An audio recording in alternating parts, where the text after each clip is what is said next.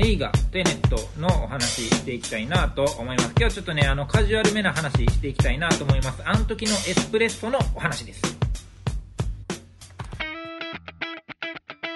まあ、みんなさ、まあ、結構ややこしい話にしがちじゃないですかね。見た後の感想とかそういうものって、ね、あの、構造がどうとか、まあ、時間がどうとか、ノーランの作家性がどうとか、これ物理学的にどうとか、みたいなそういう話を、まあ、まあ、したいと思うし、僕もしたし、で、そういうのみんな読みたいと思うし、僕も読みたいし、えー、まあ、そうなるのは、まあ、当然かもしれないんですけれども、もっと、なんか、しょうもない話もしていいかなって思って、なんか、このシーンがどうとか、なんか、あっこの、これどう思うみたいな、なんかそういう細かいところも、まあちょっとしてもいいんじゃないのかなと思いましてね。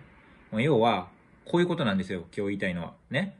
エスプレッソあんな時に飲んだら、後々おしっこ行きたなるんちゃいますかっていうことですよ。ねえあんな大事なミッションでさ、あの、オスロの空港のシーンね。でさ、もう時間とかも限られてて、まあ、息とか止める訓練とかもして、ちょっと万全の準備で行ってるわけ。いろんなスタッフもさ、えー、携えてさ、でさ、もうほんま入念に準備してさ、行くわけ。あんな時に、エスプレッソ飲んで、おしっこ行きたなってみ、もう最悪じゃないですか。っていう。やっぱこう、膀胱に不安を感じたよね。うーん。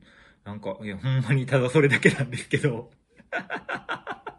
いや、なんかね、あの、僕結局、僕テネット、まあ、都合あって4回見に行ったんですよ、最終的に。うん。あと、でも、あ、来週もう一回見に行くから5回ぐらい見に行くことになるんですけど、でね、まあ、5回はまあいいや。あの、4回、これまでの過去4回ね、全部の回で、誰かしらおしっこ行ってたもんね。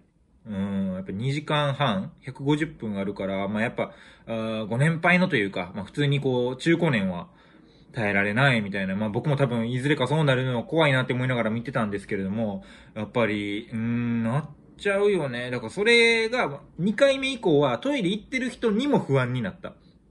うん、だって、え、ここで行っちゃうの？トイレって思って。ここで行ったら、いや、今から映画めっちゃ盛り上がる大事なとこやのに、ここで行くみたいな。もう、あと30分我慢するか、20分前に行っといたらよかったのにと思って。それも言うてくれたら、言うてくれたらトイレ行くタイミングも教えてあげたのにっていうぐらいすごい、なんか、かな、悲しいというか、なんか、ああ、もったいないのにっていう気持ちになったね。うーん、なんやろうね。だって、今からこの逆光の、逆光のあのシーンあるよみたいな。今から、今からあの赤い部屋と青い部屋でこれをぐるっとなるの、あれ絶対見た方がいいけど、今行くんってなる。その、今行ったら多分セイターと同じタイミングでこの青い部屋を出入りすることになるよって思って。だからそれ、それがすごい、なんか、えー、思いました。何も言えてないけど。いいんですよ。いいんですよ。こう、何も言えてないけど、何も言えないけど、なんかちょっと思うよねっていうところが大事なんじゃないのかなと思いましてですね。今日は、そういうお話でした。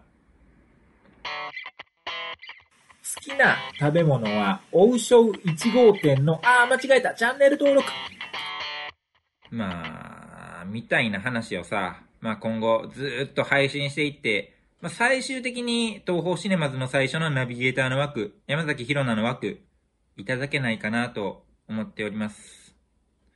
それでは、幕愛のお時間はこれまでです。お、いけるな、これ。うん。映画の旅をお楽しみください。あ、いけるな。お、ちょうどやわ。ちょうど山崎宏奈の次どんな人来てほしいかなって考えた時に思い描いてたちょうどのやつ、できるなあ、あれ、あかん。ミスった。あかんわ。俺、ノースリーブ持ってないわ。山崎宏奈のナビゲーションといえばノースリーブやから。ミスった。俺、洗い以外持ってないねんな。俺1枚しか持ってないわ。